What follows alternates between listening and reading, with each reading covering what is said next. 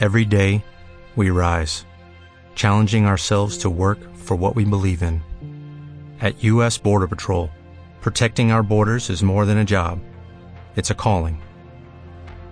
Agents answer the call, working together to keep our country and communities safe. If you are ready for a new mission, join U.S. Border Patrol and go beyond. Learn more at cbp.gov/careers. Bueno, pues Noah, vamos a empezar ya con el podcast. Eh, bienvenido al podcast, tío. Muchísimas gracias por estar aquí. Y la primera pregunta, ya lo sabes, es muy importante. ¿Quién es tú? ¿Quién eres tú? ¿Quién es Noah? Eh, preséntate, tío. A ver, pues Noah es un chico que está estudiando nutrición, está en último año y bueno, no se puede decir que soy nutricionista 100%, pero casi, solamente me falta el trabajo fin de grado, o sea que, entre comillas, se podría decir que soy nutricionista. Perfecto, tío. Ya durante estos cuatro años ya sabes mucha información acerca, también acerca de la nutrición, acerca de varios aspectos. Entonces, lo que vamos a intentar es que todas las personas que tienen diferentes problemas, ¿vale? Como el superávit, el déficit, qué es, cómo aplicarlo, cómo ganar peso, perder peso, pues profundizar un poquito más gracias a ti, ¿sabes? Que ya conoces tú, que ya son cuatro años en los que estás ahí. Así que, tío, eh, pues ya lo sabes, segundo tema importante, tema superávit, déficit, que ya lo sabes, eh, quieres perder grasa, eh, cuáles son los factores importantes que debe una persona para perder peso o para ganar masa muscular. Explícame. Vale, a ver, obviamente a la hora de perder grasa lo más importante es el déficit calórico. O sea, es lo principal. Si tú consumes menos de lo que gastas, o sea, gastas más de lo que consumes, al final pierdes peso, porque tienen que cogerte las reservas. Y, en ese sentido, bueno, aparte de, eso, también es muy importante el, el, ejercicio físico, el factor estrés, factor sueño, también son muy importantes, pero a nivel nutricional, lo más importante es el déficit calórico. Eso tiene que ser así. No, ya no solamente bajar, subir. ¿Se te ha cortado un poquillo? Espérate, eh, que se te ha cortado un poquillo. A ver, ¿hola? Se te ha cortado, mala conexión. ¿A ver? ¿Bien? A ver, ahora, ahora, ahora. Se te está, se, te, está viniendo de nuevo. Creo que la cobertura. ¿Sabes? ¿Tienes cobertura? ¿Buena? Sí, sí, estoy a tope. ¿Estás con los datos? No, estoy con wifi. Vale, tío, si sigue yendo mal, ¿tú qué, tarifa de datos tienes? ¿No lo sabes? Es por si tienes ilimitado, pues tirar por los datos, por si te va mal, ¿eh? Porque pone mala conexión arriba, por si acaso. ¿La mía? ¿Te sale a ti? No, no me sale nada. A mí me sale mala conexión. Vale, ya. Vale, vale, creo que ya ha vuelto. Venga, sigue hablándome. Estábamos hablando del déficit energético, del superávit energético. ¿Qué es y qué factores influyen en ello? Vale, pues en definitiva, el, déficit calórico, o sea, la hora de perder grasa, lo más importante es el déficit calórico. Eh, es obvio, si tú consumes más de lo que gastas, al final vas a engordar, por lo tanto, para, para perder grasa tienes que consumir menos de lo que estás gastando. Y de esa manera vas a cogerte reserva y vas a perder grasa.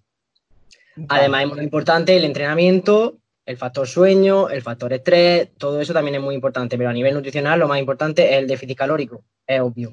El déficit calórico y el superávit energético si quiere ganar masa muscular, ¿no? Pero una persona que no tiene idea, ¿cómo lo aplicaría en su vida? ¿Vale? Porque claro, yo no tengo ni idea de nutrición, digo, superávit energético, ¿qué es el superávit? ¿Sabes? ¿Cómo lo aplicaría? ¿Qué herramientas necesitas? ¿Cómo lo sacarías tú? Para ganar masa muscular, evidentemente tienes que hacer un superávit. Superávit significa comer un poco más de lo que tu cuerpo necesita. O sea, nuestro cuerpo necesita. Nosotros gastamos una energía a lo, largo del día, ¿no? Y se supone que para estar en normo peso, para no engordar ni adelgazar, lo que tú tienes que hacer es consumir ese gasto que tú, que tú vas a producir. Ahora, si estás por encima, si consumes más calorías de lo que tú estás gastando, evidentemente vas a ganar peso. Y eso es lo que tú necesitas cuando quieres favorecer la, ganancia muscular. Porque al final tienes que crear tejido y tienes que. Y la biosíntesis de, músculo necesita de, un superávit. Necesita consumir más calorías. Hmm, al contrario de lo que ocurre para perder grasa. Para perder grasa es, totalmente al contrario. Tú quieres perder, tienes que consumir menos de lo que gastas. Si consumes menos de lo, de lo que gastas, al final tu cuerpo va a tirarte esas reservas que ya tiene que son las que tú estás ahí guardando y son las que tú quieres deshacerte, entre comillas, para verte mejor. Entonces tienes que hacer un déficit. Y luego también, lógicamente, tienes que entrenar la musculación para perder más grasa que masa muscular. lógicamente, porque si tus fibras musculares se adaptan a ese estímulo y dicen, oye, ¿para qué quiero conservar tanta masa muscular si no la estoy ejercitando? Entonces, si quieres evitar una degradación mayor de, masa muscular, tienes que, lógicamente, entrenar la fuerza, ¿no? Con determinada frecuencia y demás, que lo hemos hablado en anteriores podcasts, pero esto va ya determinado por este podcast, va, lo vamos a tratar sobre nutrición, específicamente sobre entrenamiento ya traigo otros podcasts, creo que el primer podcast era de entrenamiento directamente y sobre este tema en concreto. Y nada, hemos hablado de pérdida del superávit energético, del, déficit energético, de comer más de lo que tu cuerpo gasta de, y viceversa, si tú quieres ganar más muscular o perder grasa. Y ahora, eh, la típica persona, ¿no? Que hay muchos chicos y chicas que dicen, oye, yo quiero perder grasa, ¿vale? ¿Qué alimentos tengo que comer para perder grasa? Porque esto me lo han dicho muchas veces. Me han dicho, oye, mira, yo quiero perder grasa. ¿Qué alimentos son los mejores para perder grasa? ¿Qué alimentos son? Coméntame. Vale, a ver. Mm, realmente no te puedo decir qué alimentos son buenos para perder grasa, porque no hay alimentos específicos para perder grasa. Lo que tienes que hacer es una dieta y un estilo de vida adecuado para perder grasa. O sea, eh, no se trata de qué consume, sino qué cantidad la consume. Hmm. Siempre, siempre es así. Un tip que doy yo es que consumamos alimentos complejos, porque eso va a favorecer a la termogénesis y vamos a activar mayormente el metabolismo. ¿De acuerdo? Entonces vamos a quemar más porque eso va a precedir de muchos, muchos procesos a la hora de absorción. Entonces, si eh, te alimentas a base de alimentos complejos, tu tasa metabólica aumenta, porque la termogénesis es mayor, ¿de acuerdo? De la cara a la absorción. Entonces, yo lo que recomiendo es eso, alimentos complejos y sobre todo muy nutritivos, ¿de acuerdo? Lo más importante es eh, pues evitar estos alimentos que ah, te que, lo que cuando, tú lo ingieres tiene una ingesta de calorías vacías que no te sirven para nada y encima no te, no te proporcionan ningún tipo de, beneficio. No hay, micronutrientes, no hay macro importantes. Todo ese tipo de, alimentos los tienes que eliminar de tu dieta. No eliminar, sino los puedes consumir, pero muy moderadamente. Muy, muy moderadamente en pequeñas cantidades. ¿eh? Moderadamente, para ti. O sea, a ver, eh, no moderadamente. Moderadamente realmente son los alimentos que tienes que consumir en, en mayor proporción. Eh, los que tienes que consumir en menos proporción eh, son, tienes que limitar el consumo a momentos muy específicos. Rollo, eh, no puedes comerte un donut todos los días, evidentemente, si, estás en déficit, no te aporta nada, son calorías vacías. Tienen muy poco, tienen muchas calorías, muy pocos macros, muy pocos micros que no te van a, beneficiar. Pero bueno, si esporádicamente, una vez al mes, dos veces al mes, te quieres comer un donut, te lo puedes comer y no por ello quiere decir que vaya a a perder ese, ese déficit que estás haciendo. Lo que, lo que se trata es del conjunto de la dieta en sí. O sea, no se trata de, alimentos buenos o malos, se trata de las cantidades, de controlar las cantidades que consumen. Un consejo que doy yo es que, por ejemplo, una, un chico que, quiere perder peso, que tiene una dieta de 2.300 calorías, si quiere algún fin de semana hacer algún cheat meal, un famoso cheat meal, o comer ese donut, que lo cuadre, en definitiva, que se recorte de carbohidratos y que más o menos lo cuadre para poder consumir ese alimento, ¿de acuerdo? Siempre y cuando yo recomiendo de que hagas cardio de media intensidad mínimo, ¿vale? Para perder grasa, para favorecer el aumento de gasto energético y que por consiguiente, pues esos alimentos complejos precedidos de la dieta y si tú a un fin de semana pues quieres hacer eso, ¿vale? Quieres hacer ese 6.000, que no haya ningún tipo de problema. Siempre y cuando es eso, que lo puedes cuadrar dentro de tus macros. De decir, oye, mira, un ejemplo práctico, oye, yo quiero consumir 2.600, o sea, tengo que consumir 2.500 calorías para perder medio kilo a la semana, por ejemplo. Vale, pues en vez de meterme en la cena 100 eh, gramos de pan, ¿vale? Que son 300 o 400 calorías, aumento ese gasto energético ese día, meto cardio 40 minutos, por ejemplo, caso práctico, y meto ese donut. Y por consiguiente seguirá perdiendo ese peso, siempre y cuando de manera ocasional. Ajustarlo, pero de manera ocasional. al, final, se trata de jugar con, con el déficit calórico. O sea, si tú gastas más, tú puedes consumir más y vas a seguir en déficit. Se trata de ajustar eso, la caloría. Y lo que tú dices, si me, si me permito ese donut, vale, ya sé que he metido X calorías si mi gasto, si yo tengo que consumir estas calorías para estar en déficit, tengo que controlar un poco y a lo mejor tengo que bajar un poco las cantidades a la hora de cenar o a la hora de comer o a en, otra comida. Pero lo que me refiero es que no, hay, no se trata de un alimento o de alimentos en general que te ayude. Sí, claro que te ayudan, pero se trata de la, de la dieta en sí, de la dieta en general. Y dentro de la dieta, ¿qué alimentos incluirías tú para una persona que quiere perder grasa? ¿Qué alimentos meterías? Serían imprescindibles para meter una, en una dieta por supuesto, a la hora de hablar de hidratos, hidratos complejos, los hidratos sencillos no, te aportan tanta.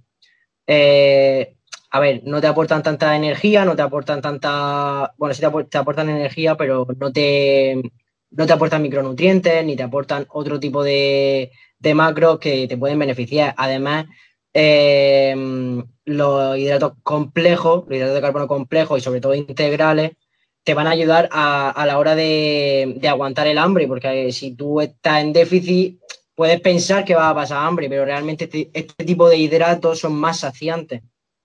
Entonces, ya Por ejemplo, ponme ejemplos. Eh, Una persona que quiere perder peso y que dice, es que no sé qué alimentos. ¿Qué alimentos me dirías tú?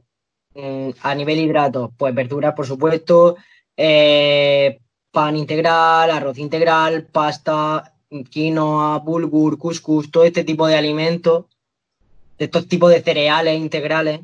Eh, bueno, sin ser integrales, pero los integrales te benefician porque son más saciantes. Entonces, al final, mmm, buscan no pasar hambre.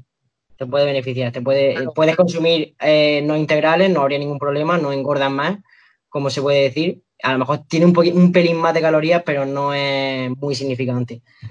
Eh, pero es verdad que el, beneficio del integral es que te sacia más. Em, dime, ¿más cosillas? Sí, bueno, lo que para el déficit de. Para perder grasa, evidentemente, lo que yo haría sería disminuir el porcentaje de, grasa a la hora de meter macro y subir un poquito el de proteína. No excesivamente, pero evidentemente, si estás en déficit, para evitar la degradación muscular, tendrías que subir un poco la proteína para, para evitar esa degradación muscular y conseguir perder solamente grasa sin, mm, sin, sin perjudicar tanto al músculo, porque al final te estás perdiendo. Sí, yo lo que yo lo que soy partidario también a la hora de perder grasa es bajar los carbohidratos, ya lo sabes tú muy bien, y subir un poquito más las grasas, ¿de acuerdo? Para sobre todo sensibilizar la insulina y los receptores periféricos de la insulina y que por consiguiente eso es eso, degrades glucógeno y por consiguiente en las primeras semanas vas a perder más peso procedido del agua pero a mí, yo soy más partidario de eso, de que suban las grasas saludables, ¿de acuerdo? Por ejemplo, huevos, por ejemplo, salmón, pescados, aceites, sobre todo el AOVE, y bajar un poquito los carbohidratos, ¿de acuerdo? Dentro de lo que viene siendo el ratio de macronutrientes que debes de ingerir, por ejemplo, una persona, una chica de 1600 calorías, bueno, dentro de los ratios, porque es que es muy relativo un chico y una chica, yo metería aproximadamente eso, 35 45 de grasas aproximadamente y luego metería de proteínas pues 10-15% y lo demás más o menos de carbohidratos. Es muy ondulante, puedes ondular muchísimo dependiendo de cada persona, dependiendo de su situación, dependiendo de varios factores. Pero yo soy partidario de que si quieres llevar un energético, consumas eso. O sea, lleves ese ratio de macronutrientes. Aunque ya te digo de que puedes perder peso consumiendo siempre carbohidratos un poquito más y llevando un ratio estándar. Igual, siempre la clave es ese déficit energético, ¿no? Y dentro de la alimentación y demás, yo creo que lo hemos llevado todo bien claro dentro de los macronutrientes. Pues también es que es muy relativo, depende de las calorías de cada persona, de la altura, del peso, de la actividad física, de su metabolismo, a nivel hormonal, etcétera. Y luego el tema también de eh, la ganancia de masa muscular. ¿Vale? Pasamos a, la otra vertiente. Quiero ganar masa muscular. ¿Cómo lo? Eh, es que es justo lo contrario, es justo lo inverso. Quieres ganar masa muscular, tienes que consumir más calorías. Es así. Porque eh, consumiendo más calorías, creas más tejido y a, ese tejido lo ayudas para que se sintetice más tejido muscular. Eso es así. Además de, seguir tu entrenamiento y de, mm, sobre todo, entrenamiento de fuerza para, seguir favoreciendo esa síntesis de, tejido muscular. Eso es lo más importante en, la ganancia de, masa muscular. Básicamente, si al final es lo contrario a perder grasa. ¿Y de cara a alimentos? ¿Alimentos para ganar peso? Eh, hombre, alimentos para ganar peso, al final puedes meter cualquier cosa. Si tu objetivo es ganar peso. Pero que, hay mucha gente que, ojo.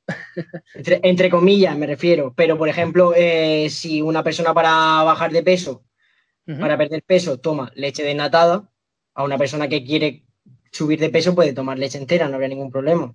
Una persona que, evidentemente, no me vale que te alimentes de una forma muy poco saludable para, ganar peso, porque al final no estás ganando peso de manera óptima. Tienes que tratar de buscar esos alimentos que si, por ejemplo, para perder peso te recomiendo unos alimentos integrales porque son más saciantes, pues no te lo voy a recomendar para ganar peso, porque para ganar peso me interesa que tardes más en saciarte y que comas más. Entonces te lo voy a, recomendar que sean de, que sean enteros, que no sean integrales. Eh, y en definitiva seguir una dieta normal, igual. Eh, en cuanto a macro, yo mantendría los hidratos igual, yo lo mantendría en un 55-60%, la proteína 10-15% y las grasas 35%. Vale, perfecto. Luego de cara... Vale. Y más o menos también el tema de las tomas de las comidas, ¿cuántas, cuántas veces hay que comer al cabo del día aproximadamente? ¿Cuál sería lo más óptimo y por qué?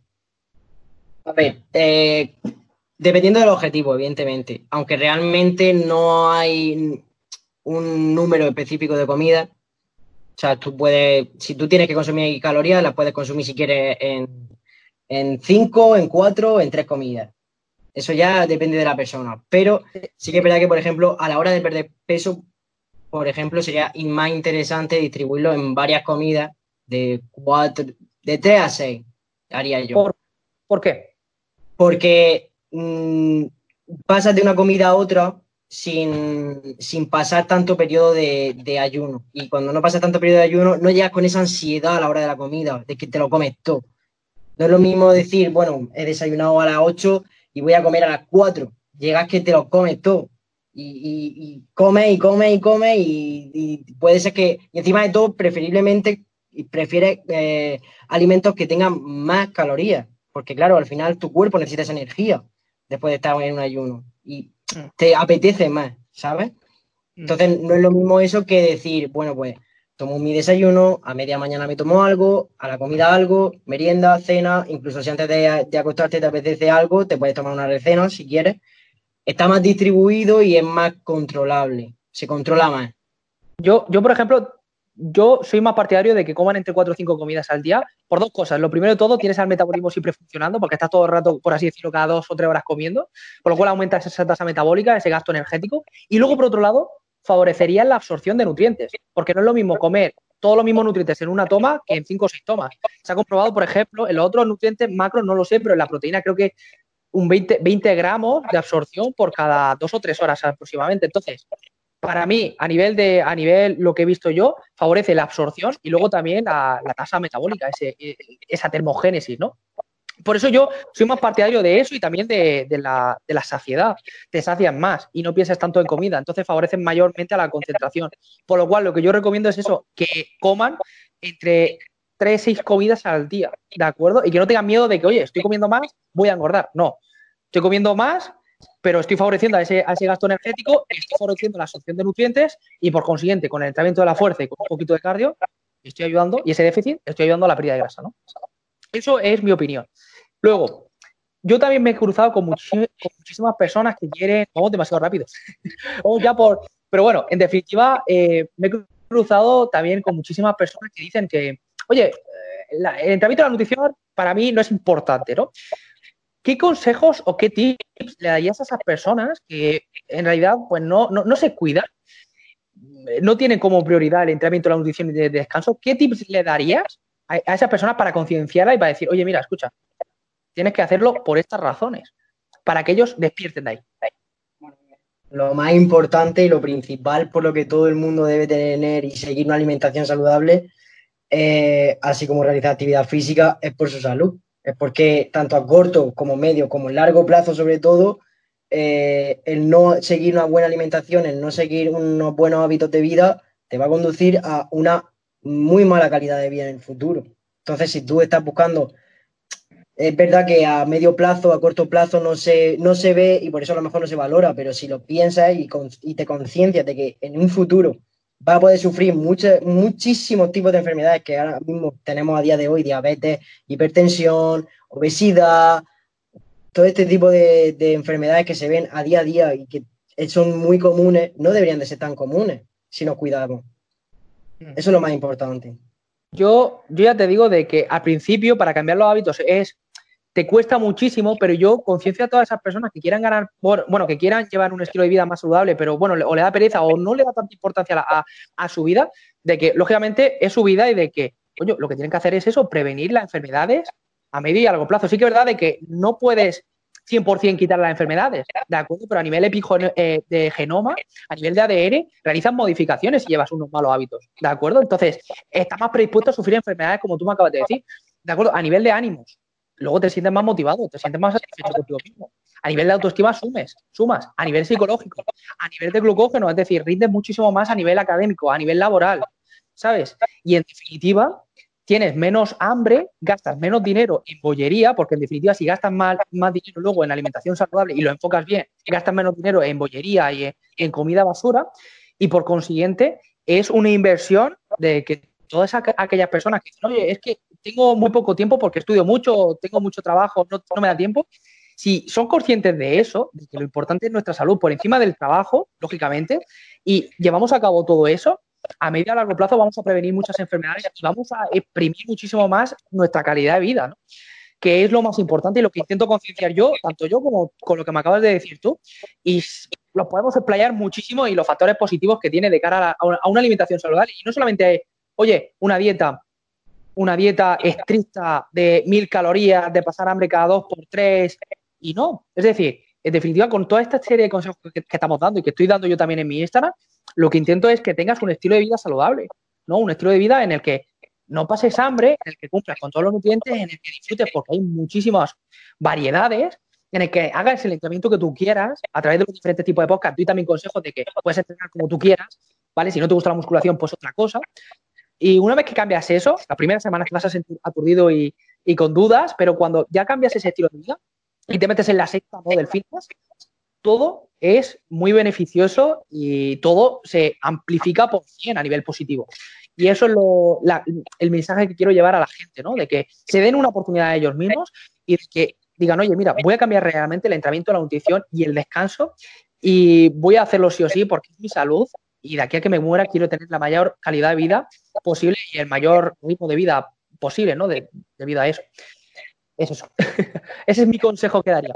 Luego, tío, acabamos de hablar de, la diabetes.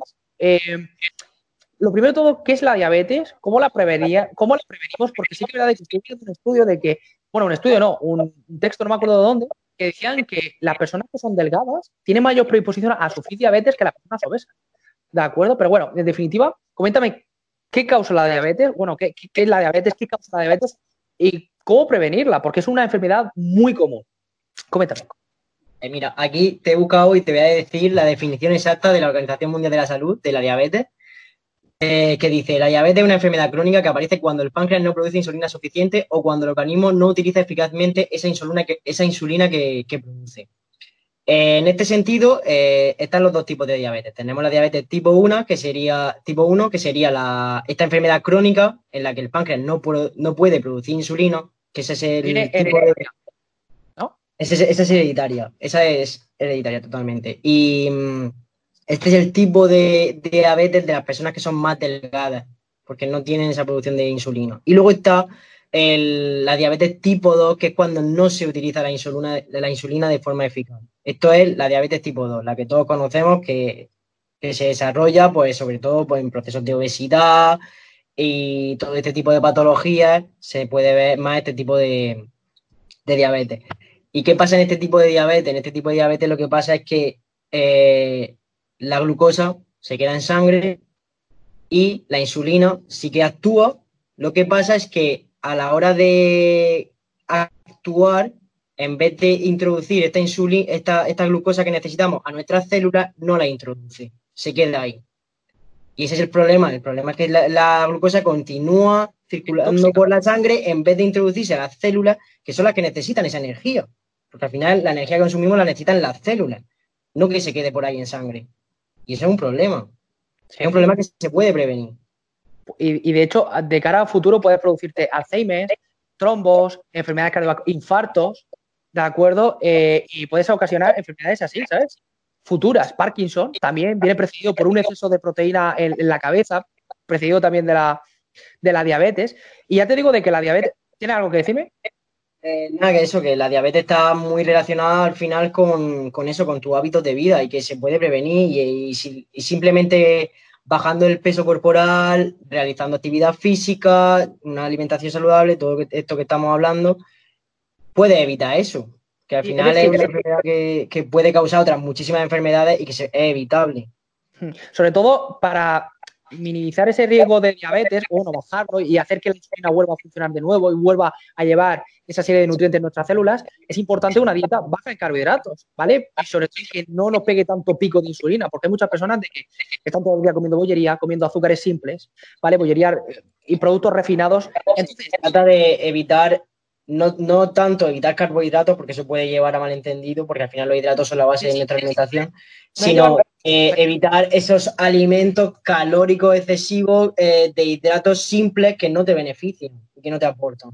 Sí, a, ver, mantener siempre esa glucosa, que no llevar la glucosa demasiado al cabo del día. Puedes consumir carbohidratos, yo recomiendo carbohidratos complejos y en definitiva eh, estuve mirando un vídeo el otro día de, un profesional, de un médico que estuvo hablando acerca de la diabetes, que lo que hay que hacer es sensibilizar esos receptores para que funcione correctamente y para que no tengas problemas futuros. Con lo cual, yo recomiendo que sustituyas esos carbohidratos simples por carbohidratos complejos dependiendo que bajen la dosis, dependiendo del tipo de persona y que lógicamente lleves una dieta de déficit y sobre todo incluya la actividad física y sobre todo la actividad de musculación, siempre para mí es obligatoria para cada persona, para lógicamente que vuelva a funcionar y que no tengas que pincharte en un futuro o que no tengas enfermedades o problemas cardiovasculares, como por así decirlo, puedes sufrir también cáncer, puedes sufrir infarto, puedes sufrir trombos, puedes sufrir, como te acabo de decir, Alzheimer, Parkinson y toda esa serie de múltiples factores que al principio, bueno, también problemas de autoimagen, porque una persona obesa al final se acaba mal en ella misma. ¿eh?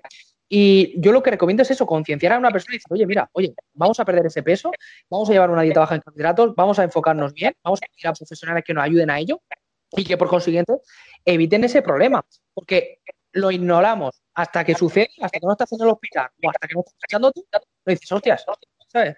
Y en definitiva que eso no te, trae nada, ¿no? Te trae consecuencias negativas. Por eso yo, con el mensaje que he dicho anteriormente, que lo aplique y ya verás cómo su vida van a cambiar mucho mejor, ¿no? ¿Tiene algo más que decirme acerca de la diabetes, acerca de cómo prevenirlo?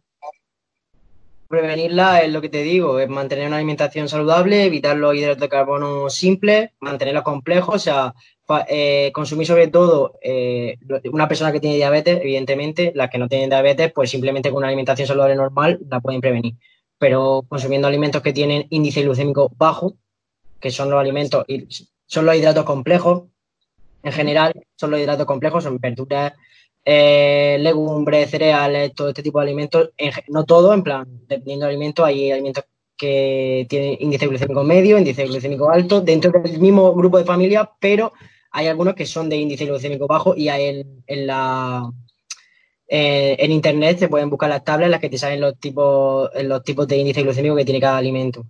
¿Y qué impacto tiene eso respecto a la insulina? Es decir, que cuando tú consumes un alimento de un índice glucémico alto, la insulina segrega, o sea, el, pico, sube muy rápidamente y entonces cuando te da la hiperglucemia, cuando la insulina eh, actúa de forma ineficaz, lo mejor es mantenerla.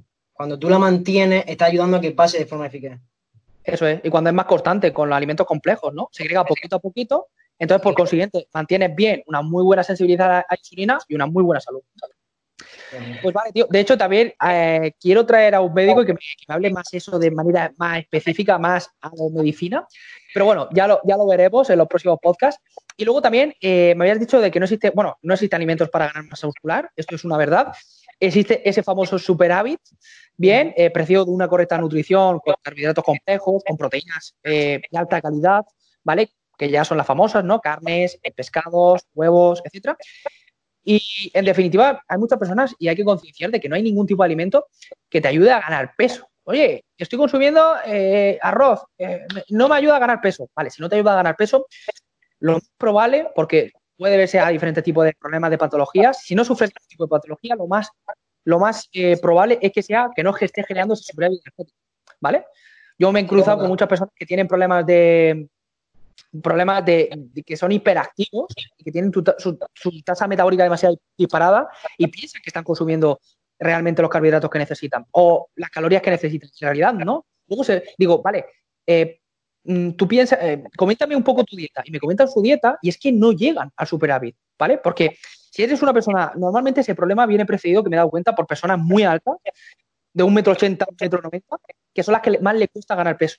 ¿Sabes? A ser muy harta, su cuerpo necesita mucho, muchas calorías, de 3.200 para adelante, para ganar más o menos medio kilo a la semana, porque me he dado cuenta.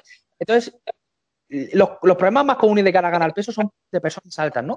De personas bajas, pues a lo mejor si son personas muy activas, que se mueven mucho y que no tienen esto en cuenta, ese famoso superávit, pues son las que más o menos tienen esa serie de problemas, ¿no? Y las que dicen, oye, necesito alimentos para ganar peso, me voy a comprar suplementación para ganar peso, voy a comprar carbohidratos para ganar peso. En realidad, esa no es la solución, la solución ya es la que acabo de decir, ¿no? ¿Tiene algo que decirme respecto a eso?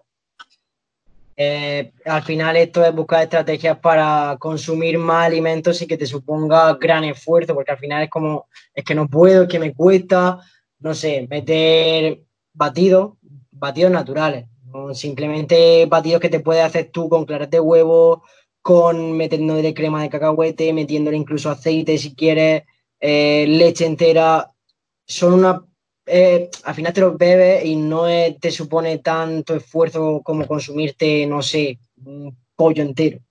Sí, sí.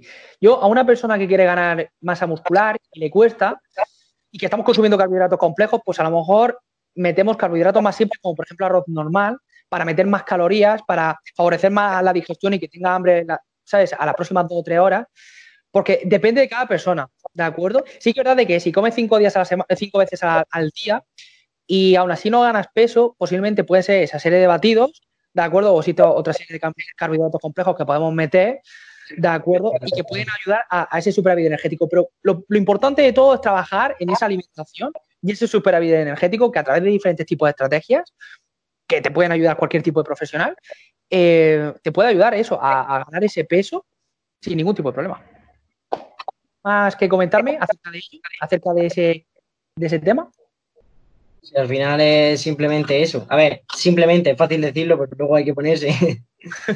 Sí, sí, por eso te, por eso mm, sí que soy muy partidario respecto al podcast que dije que hice la semana pasada, de que si tú se te rompe el coche, vas al mecánico, ¿vale? Puedes ir a un experto de la nutrición, a un nutricionista, dietista, dietista, etcétera, si tienes esa serie de problemas, ¿vale? Que te van a ayudar de manera más eficaz, ¿de acuerdo? Porque hay gente que dice, oye, es que me he tirado tres años o cuatro años. Hostia, pues ve, busca, compara, mira a ver cuál te puede ayudar mejor, ¿de acuerdo? Y en definitiva que eso que te ayude, ¿sabes? Porque la cuestión es que si tú mismo no sabes, lo primero tienes que tener conocimientos a nivel biológico, a nivel de proteína, grasas, ¿sabes? Y, todo, y carbohidratos, cómo se genera ese superávit. Si tú no entiendes nada, ¿vale? Es que, es que mira, eh, el entrenador de mi, de mi barrio me está ayudando a ganar peso, ¿vale? Te está ayudando a ganar peso, pero a lo mejor si no aplica todo esto bien, no vas a ganar peso en la vida, ¿sabes? Hay que estudiar a la persona e individualizar muchísimo cada cosa que hagas. O sea, no puedes dejarte influenciar por personas que te dicen, vale, te doy esto y ya está. No, tienes que estudiar cada caso concreto y ver qué estrategia le viene bien a la persona, porque yo te puedo decir estrategias, pero a lo mejor esas estrategias que a mí me valen no te valen a ti. O le valen a 10 personas, pero a otras 15 no le valen. Depende muchísimo de la persona. Hay distintos tipos de estrategias que se pueden mirar dependiendo de la persona. es que todo de, de individualizado depende de si tiene también un, tipo de patología. Yo me he encontrado y he trabajado con muchas personas que tienen trastornos de nerviosismo, no me acuerdo cómo se llama la palabra, de acuerdo que son, que, que, elevan muchísimo esa tasa metabólica, ¿no? No me acuerdo qué tipo de trastorno es. Y, depende también de eso, de, a nivel social, y si esa persona sale mucho, ¿vale? También a nivel, ¿cómo lo vas a organizar las comidas? Porque a lo mejor le organizas comidas que no puede seguir. ¿De acuerdo? Luego, a nivel motivacional, ¿en qué punto se encuentra esa persona? Y planificárselo bien para que esa persona genere esa adherencia. Luego, a nivel fisiológico, también hay que se haga, yo siempre soy muy partidario y siempre soy a, a, todos mis alumnos que se hagan analíticas y que vayan viendo a nivel biológico cómo, cómo funciona su cuerpo. Entonces, eh, hay diferentes tipos de factores que hay que ir corrigiendo acorde de las evaluaciones que se van dando para cualquier persona. A ver, los nutricionistas hay diferentes tipos de nutricionistas que evalúan al mes, cada tres meses. Yo, por ejemplo, evalúo cada semana. Entonces, se puede evaluar de diferentes tipos de manera acorde pues, a cada circunstancia. Entonces, todo eso daría para una charla de tres horas, porque se habría que personalizar dependiendo de cada persona. Pero yo partidario es eso, de que si estás buscando a una persona, de que si realmente quieres conseguir ese objetivo, que busques a una persona profesional. Que luego hay, muchas personas también que dicen, oye, no, es que yo no quiero pagar por un profesional o por, o por alguna persona que me ayude. Vale, pues entonces esa persona no te puede ayudar, ¿de acuerdo? Porque tú ese conocimiento que te quiere inculcar a ti, no te lo puede dar gratis, porque esa persona no puede trabajar con 1.500 personas, con 2.000 personas, ¿sabes?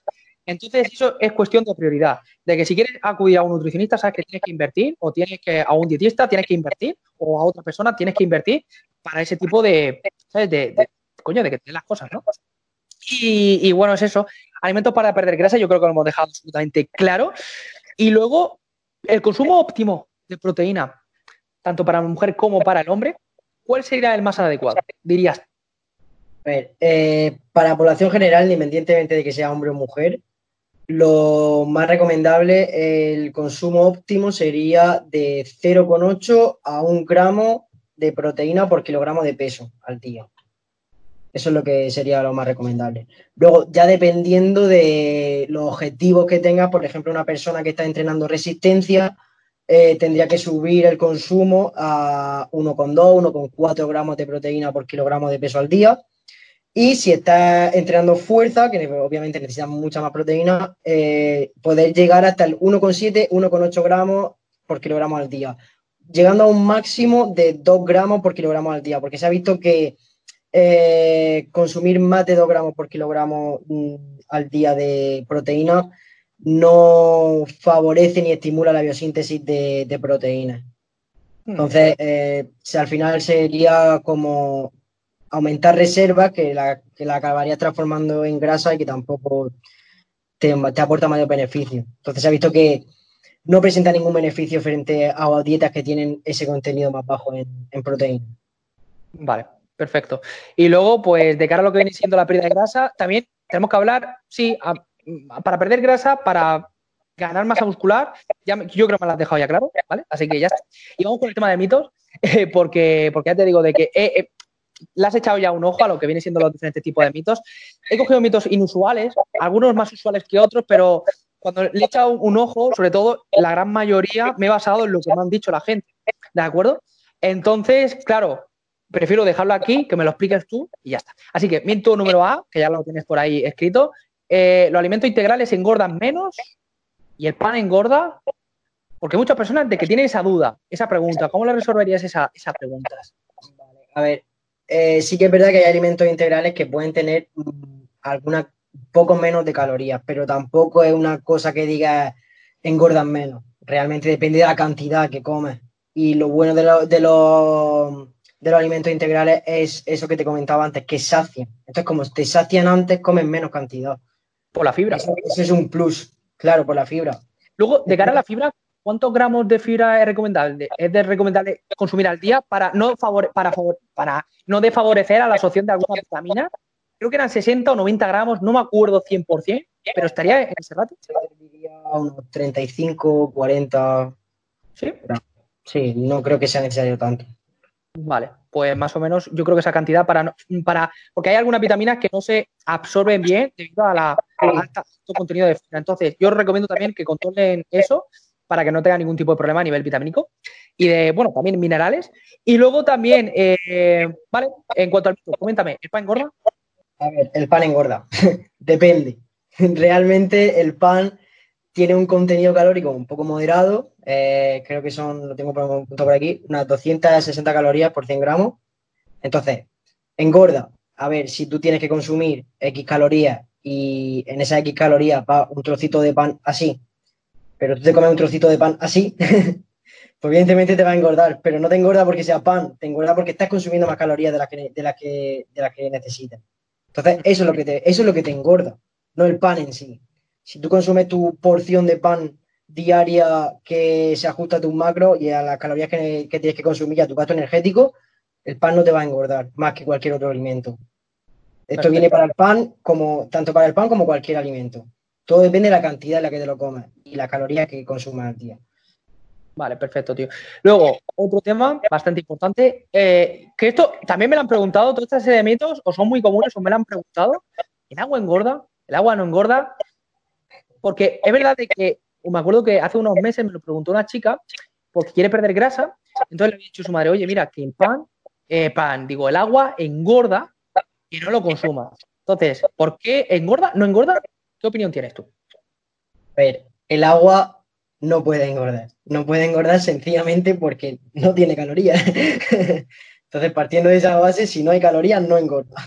El agua es un líquido que se necesita, que es muy importante y no va a engordar por, consumir agua. De hecho, eh, luego a luego sí que es verdad que te puede beneficiar cuando estás comiendo beber más porque simplemente porque te vas a saciar. Y es lo que te digo, que no te aporta ningún tipo de caloría.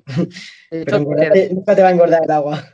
Da ventajas de cara a los minerales, de cara sobre todo a mantener un buen pH si eres una persona deportista.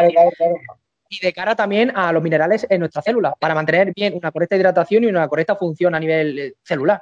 ¿Sabes? O sea, que es muy necesaria el agua y que todas esas personas que no quieren perder, que quieren perder peso y quieren ganar más muscular, me da igual, que siempre se hidraten. Y luego, tío, otro pequeño matiz, antes de que se me olvide, ¿qué cantidad de agua recomendarías tú al cabo del día? Al cabo del día, mmm, no sé, de litro y medio a dos litros, dependiendo también de la persona y de la actividad que, que realice, si pierde más, si, suda más, si suda menos, pero sí, alrededor de unos litro y medio a dos litros.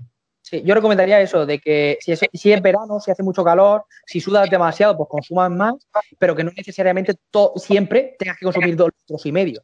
¿Me entiendes? Por ejemplo, en invierno, que se tiende a sudar menos, pues no es necesariamente que consumas dos litros y medio. Puedes consumir mucho menos y no habría ningún tipo de problema, dependiendo, porque ah, esto también hubo un caso en el que un deportista consumió demasiada agua y hubo ahí una irregularización dentro de lo que vienen siendo minerales, eh, agua, exceso de agua y, pocos minerales y tuvo problemas, de hecho creo que murió. Entonces, tampoco se vuelvan locos, no hay que consumir 12 litros de agua al día, no, ¿de acuerdo? Puedes consumir dos litros y medio, incluso yo creo que un poquito más en el caso de que sube mucho, sea verano, te muevas mucho y lo necesites, realmente lo necesitas, porque en realidad tu, cuerpo es listo. Tu cuerpo cuando te dice, oye, necesito agua, te lo va a decir.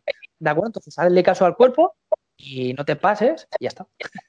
Ese sería mi consejo. ¿No? ¿Algún matiz que añadir por aquí?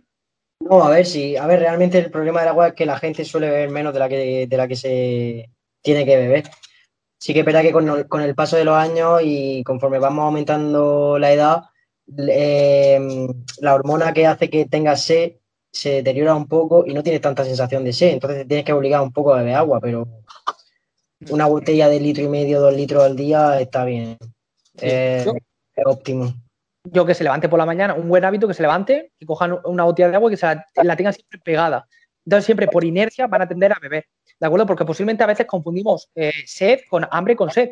¿De acuerdo? Entonces, que consuman ese agua y que genere ese hábito para, para quitarte ya y, quitarte ya ese mito si quieres, ¿no? Segundo tema, productos light. Eh, ¿Son buenos? ¿Son malos? Eh, ¿Ayudan a perder grasa? Cuéntame. Mi opinión, bueno, mi opinión. el hecho es que los productos light eh, sí que es verdad que no tienen grasa, te los venden sin grasa, obviamente. Ahora, ¿son buenos para perder grasa? Yo creo que no. No porque el, todo eso que pierden de grasa al, quitarle grasa a esos alimentos, necesitan aportarle algo que le dé sabor a esos alimentos, porque la grasa al final da sabor. ¿Y cómo sustituyen ese sabor de la pérdida de grasa que, le producen? Con azúcar. Al final son eh, alimentos que tienen más contenido en azúcar, más contenido en edulcorantes y etcétera. Entonces, no te beneficia porque al final si consumes un exceso de este tipo de alimentos, que ya no solamente los consumirás en los productos light, sino en una gran cantidad de alimentos, eh, todo eso va a favorecer, al final son eh, hidratos simples que se van a acabar transformando en grasa en forma de reserva. Por lo tanto, no creo yo que estos tipos, este tipo de productos sean óptimos para perder grasa. Vale. Luego, otro, otro mito, zumo de limón, zumo de pomelo por la mañana para perder grasa. ¿Ayuda? ¿No ayuda para ello? Pequeño matiz, lógicamente tiene vitamina C, ¿vale? Es beneficioso para nuestro cuerpo, pero ¿qué impacto tiene de, de cara a la pérdida A ver, el zumo de limón, el zumo de pomelo, pues está muy bien, tiene sus beneficios a nivel de micro, eh, pero a la hora de perder grasa como alimento milagroso no existe ningún tipo de, alimento milagroso, sea zumo de limón, sea zumo de pomelo o sea un producto que te quiera vender Herbalife, no existe. Entonces, eso de que el zumo de limón te va a ayudar a perder grasa, mm, no. las típicas dietas que hay con zumos de limones que a lo mejor te tienes que tirar como una semana bebiendo zumo de limón cada dos horas y comer apenas comer nada. Si pierdes peso es porque estás dejando de comer y porque estás consumiendo muchísimas menos calorías, no porque estés consumiendo ese zumo de limón. Entonces, sí. ¿Qué te digo? De que si te gusta incluirlo en la dieta, pues tampoco lo puedes incluir, no habría ningún tipo de problema, pero que sepas que no tiene un impacto de pérdida de grasa, sino de pérdida de grasa, ya sabes que cómo funciona, tienes que saber cómo funciona el metabolismo como te acabo de decir, tener una serie de nociones básicas mínimo para saber que eso es superávit y el déficit, y ya está, ¿no? Aunque ya te digo de que existe mucha controversia de crear superávit y déficit, porque en la otra entrevista con un fisio estuvimos combatiendo eso y, me estuvo comentando eso de que el tema de superávit y de déficit no es importante para perder peso y para ganar más músculo. Pero bueno, en definitiva, yo te digo, lo vamos a dejar ahí, es una opinión de él. Ya aquí hemos... un poco de eso, pero bueno. Sí, a ver, en definitiva, esa serie de consejos, a ver, él tuvo su justificación, tú tienes la, justificación, no voy a entrar en polémicas, sino que las personas vean realmente que, a ver, ganar más muscular y perder grasa, esto es un pequeño indicio, un paréntesis, y ya seguimos con esto, que es necesario diferentes tipos de vías metabólicas. Entonces, si no consumes esteroides, si no tienes una genética de los dioses, eh, no vas a conseguir las dos cosas a la vez, ¿de acuerdo? Lo único que lo consigues las personas culturistas pero porque están reajustando a nivel hormonal eh, de, manera artificial, ¿de acuerdo? Entonces, si tú primero quieres perder grasa o quieres ganar masa muscular, siempre es importante o el déficit o el superávit energético, porque es nociones básicas biológicas que cualquier tipo de libro a nivel nutricional te lo explican y es lo más sencillo y lo más común, ¿vale? ¿Por qué? Porque yo soy, yo no, a ver, cuando me lo explicó este chico, oye, luego a nivel de impedancia se puede comprobar de que puedes perder grasa y ganar masa muscular a la vez a nivel de cuantificar esa serie de valores, para mí hay lagunas, ¿de acuerdo? Hay lagunas porque no te enfocas en una cosa y en la otra. Entonces, pierdes rendimiento, pierdes fuerza y es lo más común y es lo más básico que tienes que saber a la hora de perder grasa o ganar más muscular. Y que lo que estamos diciendo ahora, yo creo que es un poco más práctico que intentar ganar más muscular o perder grasa, porque si te pones a, generarlo a la práctica, te vas a volver loco porque dices, hostia, es que estoy, ¿cómo voy a ganar masa muscular? ¿Cómo voy a sintetizar? ¿Voy a anabolizar? ¿A catabolizo? En fin, si no consume esteroides o si no tiene una genética de los dioses, pues es muy difícil, ¿no? Entramos otra vez, dentro de lo que vienen siendo los mitos, tío. Eh, comer sal engorda. Sí que es verdad de que hay gente que piensa que engorda la sal. Eh, ¿Engorda, tío? A ver, esto es como la pregunta de si el agua engorda. La sal es un micronutriente, es un mineral. Como mineral que tampoco es calórico, no tiene calorías. Entonces, un alimento que, es lo mismo que el agua, un alimento que no tiene calorías, no te puede engordar. No te aporta energía. Eh, en una dosis creo que es de 1,5 gramos por día aproximadamente, no me acuerdo muy bien, favorece también la, hidratación, ¿de acuerdo? La retención de agua. ¿De acuerdo? Entonces, tanto el consumo de agua como el consumo de sal, al final son eh, micronutrientes que se necesitan para, para ciertas rutas metabólicas, pero que no actúan a nivel energético. Simplemente son como piezas, como en un coche, no es el motor, ¿eh? el tornillo que va por aquí, que tal, que se necesita para que todo encaje, pero no aporta más que, que no hay gasolina, ¿sabes? Vale. tío. Luego, otro tema, eh, bueno, los, carbohidratos se engordan. Creo que lo hemos dejado también claro, pero ¿tienes algún matiz que añadir aquí?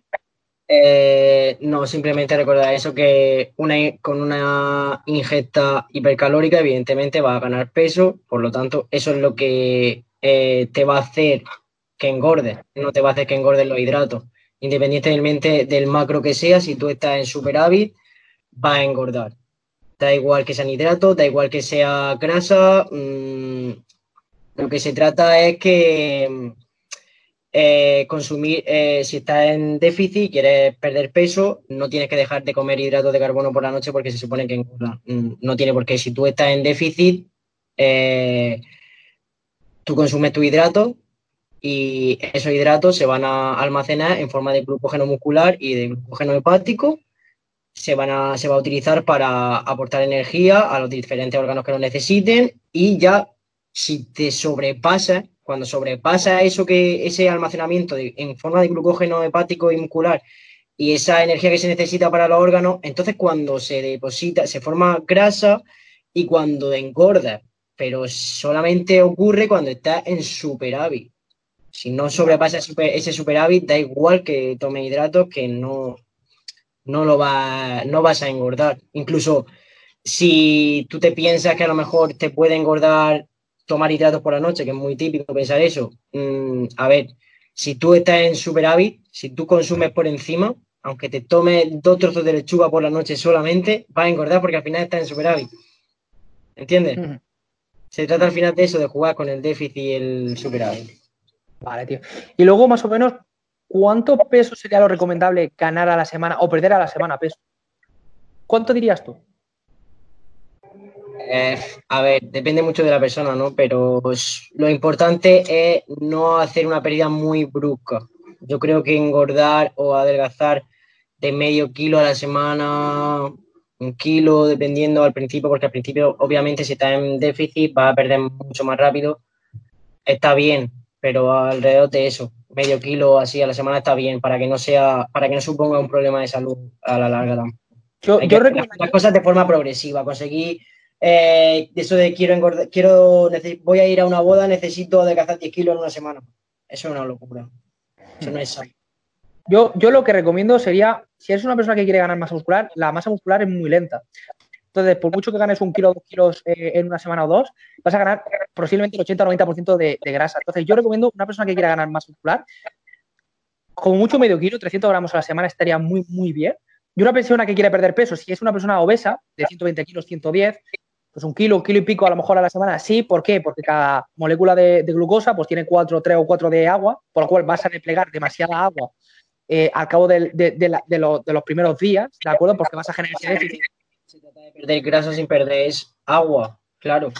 Pero conforme te, acercas, conforme te acercas a tu límite, aproximadamente, a tu límite, que vas poco a poco perdiendo peso o ganando masa muscular, te cuesta mucho más. Entonces, es completamente normal de que al principio pierdas un kilo y medio, dos kilos, y luego vayas perdiendo 300 gramos, 200 gramos eh, a los cuatro meses, a los seis meses aproximadamente, y ganar masa muscular igual. Que conforme te acerques a tu límite genético, ¿de acuerdo? Que estará, rondaría entre los 23, 28 años aproximadamente, pues te cueste mucho más ganar masa muscular o alcanzar ciertos picos de fuerza. ¿De acuerdo? Entonces, eso hay que, que hay que adquirir una costa, una, bueno, que la gente lo sepa, ¿no? En definitiva, de que más o menos ese ratio estaría bien, ¿no? Para una persona, tanto como que quiere ganar masa muscular como que quiere perder grasa, la pérdida de grasa se da más rápido la ganancia de masa muscular se da más lento, ¿de acuerdo? Por lo cual, eh, recomiendo es eso, que vayas, que si una persona quiere ganar masa muscular, 300 gramos a la semana está muy bien, ¿no? Y si quiere perder peso, ya lo sabes. Y luego, eh, bueno, ya vamos terminando, ya nos queda muy poquito, vamos muy bien de tiempo, 51 minutos llevamos ya aquí de, podcast y bastante bien. Luego, una persona, esto me lo cruza yo muchísimas personas, aunque últimamente no, de que, oye, me cuesta muchísimo meter las verduras, me cuesta un huevo, sí que me, verdad, meto purés, pero es que no las soporto. ¿Qué tips o qué estrategias le das a todas esas personas para que implementen las verduras? Porque, en definitiva, a nivel personal, sí que es verdad que al principio puedes utilizar diferentes tipos de salsas, que ahora lo vas a, vas a poner tú en práctica, o sea, lo vas a decir tú y demás, pero luego te vas acostumbrando, ¿no? Entonces, lo primero de todo es la actitud y las ganas por implementar algo y por decir, lo voy a incluir. Pero, ¿qué estrategias, qué harías tú para darle un poquito más de sabor a esas verduras? Primero es, yo creo que lo más importante es meterla a lo mejor al principio de forma más camuflada con otros alimentos. Por ejemplo, me voy a hacer unos espaguetis. Vale, pues hacer pasta con tu carne, tal, y le meto trozos de zanahoria picadico, picadico, picadico, o le meto calabacín rallado, o le meto, no sé, cualquier tipo de verdura de forma más camuflada, que ya poco a poco te vaya acostumbrando al sabor con otros alimentos que te gustan más. Eh, luego otras estrategias pueden ser, como tú has dicho, el consumirlo con algún tipo de salsa, obviamente un tipo de salsa saludable que tú te hagas natural o, por ejemplo, con tipo humus. Hay mucha gente que se lo toma con tipo humus y que lo puede, le gusta más así, porque ya camufla un poco el sabor. Eh, luego también es verdad que se puede hacer alimentos gratinados, que eso suele gustar mucho y claro, lo que pasa es que a lo mejor el gratinado, dependiendo de la persona, pues no le beneficia porque está en déficit calórico, pero puede ser una manera de meter por ahí la verdura y ya poco a poco te va acostumbrando al sabor y puedes ir mm, comiendo más cantidades de mayor, o sea, mayor cantidad de verdura sin tener que, camuflarla de esa manera. Porque tanto para ti como para mí no nos ha gustado la verdura desde siempre. Entonces, a tú, ¿Qué estrategias llevabas? Desde, oye, no me gusta hasta, oh, lo estoy incluyendo todos los días. Es eso, simplemente ir metiéndola poco a poco en tu comida mm, que de normal haces, meter algo de una forma más camuflada o meterlo con muchas especies o con, limón, con tal, este, este tipo de, de no salsas, pero las especias, por ejemplo, te, te, ayudan a camuflar un poco el sabor o te lo hacen que sepan mejor eh, potenciar otros sabores, el limón igual, eh, la salsa que puedes encontrar también y poco a poco ir adaptándote y poco a poco ir probando más cantidades y al final el cuerpo, al final es como todo, la papila gustativa es igual que todo, se, educa, con el tiempo te gusta, simplemente es ir metiéndola. Vale, tío. Y luego pues vamos a terminar con una cosa muy, muy, muy básica. Vamos a hacer, bueno, me vas a explicar dos tipos de menú, ¿vale? Así improvisados, tanto si quieres ganar peso como para perder grasa. Dos ejemplos, en plan, oye, ¿qué meto en la comida? ¿Qué meto al cabo del día? ¿Vale? Vamos a imaginar que esa persona pues va a, meter cinco comidas al día, ¿de acuerdo? Vamos a hacer un menú o me vas a explicar tú qué meterías un día en la dieta para una persona que quiere perder grasa como que quiere ganar masa muscular. ¿Qué tipo de alimentos metes? Por ejemplo, en el desayuno voy a meter esto, esto. En la, en la merienda voy a meter esto, esto. Coméntame tú. Vamos a empezar con la pérdida de grasa, aproximadamente. Eh, pérdida de grasa, pues un café con leche, básico. Por la mañana. leche desnatada, por supuesto. Luego metería un cereal, siempre tienes que meter lácteo, cereal y algún tipo de grasa. Aquí metería una tostadita pequeña con tomate, con un poco de aceite, pero más abundante en tomate que aceite, evidentemente. Eh, y puedes meter incluso algún zumo natural, natural siempre, o una pequeña pieza de fruta. Luego a media mañana podría meter también alguna, alguna pieza de fruta y algún tipo de, lácteo, algún yogur denatado, o podría meter alguna pequeña cantidad de frutos secos si quieres. Eh, si es para ganar masa muscular, puede meter más cantidad, evidentemente, de, frutos secos. Eh, luego a la hora de comer, pues meter, meter un plato de verdura, sobre todo al principio es mejor meter una ensalada, a lo mejor, que sea el primer plato que te comas para saciarte antes y, que luego el, resto de alimentos, si te comes tu carne, tu pescado, eh, tus patatas cocidas, tus patatas sal, lo que sea, que queden más en segundo plano y que te sacien más con la ensalada, que crezca más en verduras la, comida. Mm. Luego a la hora de la merienda, pues podrías meter pues lo mismo, un lácteo, una fruta, sencillo, rápido, fácil y poco calórico. Y a la hora de cenar, pues algún tipo de crema, de verduras, o, verdura a la parrilla, o verdura al horno, o cualquier tipo algo así, con algún huevo, o algún trozo de carne, de pescado. y tu parte proteica tiene que estar siempre, pero que sobre todo favorezca el plato de verduras. Y, y bueno, si antes de acostarte tienes más hambre, pues podrías tomarte algún pequeño vaso de leche desnatada o, o algún zumo o algo así. Sí, incrementar sobre todo la proteína, que es lo que más sacia. Y también eso, meter proteína, meter pechugas, meter carnes o meter fuentes de verduras. Aunque ya te digo, de que si esa persona tiene hambre, ¿qué le dirías tú? Oye, tengo hambre, ¿qué hago?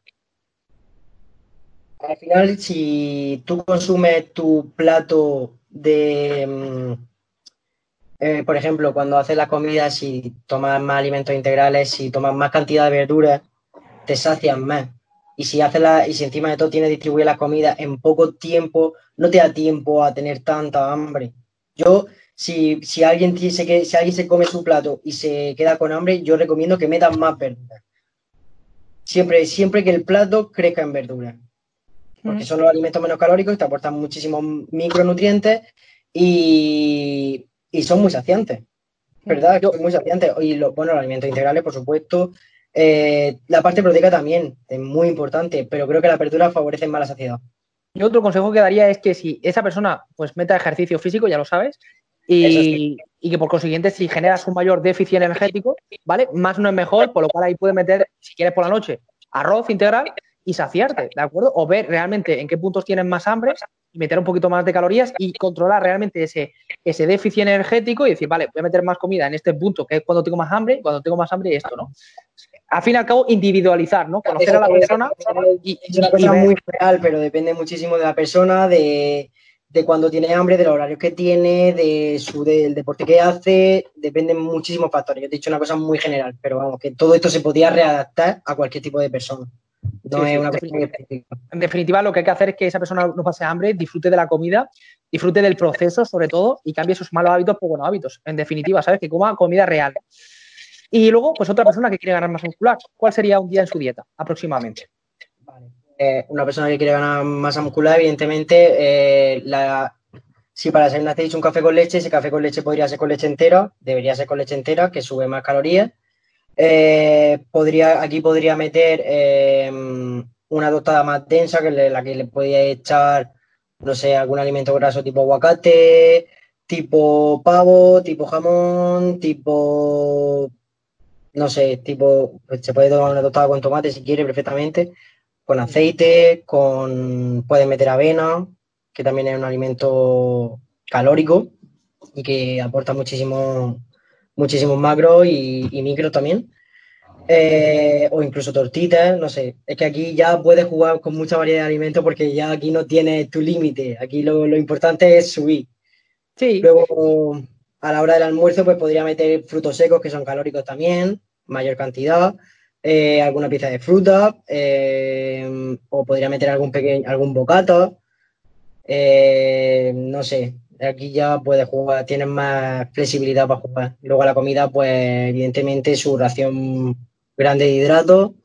Aquí puedes meter más cantidad de cereales, más, más tipo arroz, más tipo pasta, eh, couscous, no sé cualquier tipo de alimento de este, este tipo, con que no sean integrales, porque así te pueden, si no son integrales, te sacian menos eh, y entonces puedes consumir más. Alimentos proteicos, evidentemente, por supuesto. Eh, y no sé, en definitiva, ir consumiendo alimentos que sean un poquito más calóricos. principalmente la mayor estrategia es consumir la leche entera, consumir eh, frutos secos que son calóricos, Puede incluir en algunos postres incluso alguna pieza de, chocolate, chocolate 85%, que sea cacao eh, puro, más bien puro. Y, mm, y no sé, para la merienda pues lo mismo. Le puede meter bocata, le puede meter batido, le puede meter un batido con unas tortitas. Aquí ya he jugado un poco también con la persona. Y la cena más o menos igual que la comida. Subir también hidrato eh, y nada, básicamente yo creo que esa sería más bien la estrategia.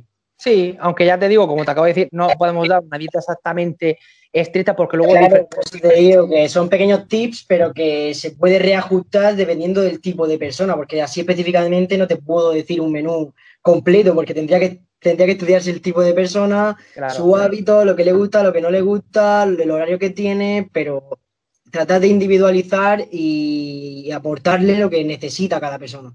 Claro, claro. Por ejemplo, para esas dos personas, unas cosas clave es que, sobre todo la que quiera perder grasa, que cada a partir de las cuatro o seis semanas que lleva ya en dieta, en déficit, que haga pequeñas cargas de hidratos, que es muy importante. Y luego, para la persona que quiere ganar más muscular, que está siempre sobresaturando ahí siempre la insulina a tope, a tope, a tope, a tope, que haga también pequeñas descargas de carbohidratos y consuma por factores fisiológicos que le van a venir muy bien de cara a salir de un, posible estancamiento, tanto para una persona como para otra.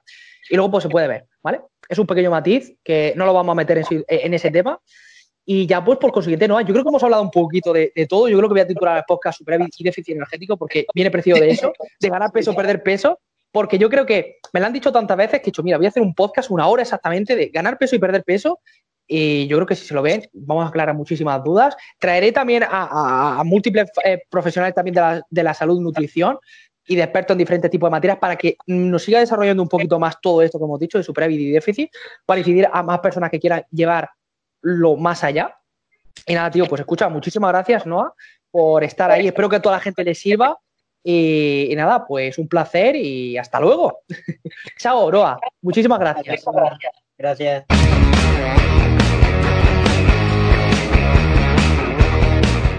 As a new Western Union customer, you can enjoy a $0 transfer fee on your first international online money transfer. Send money to your family and friends back home the fast, easy, and reliable way.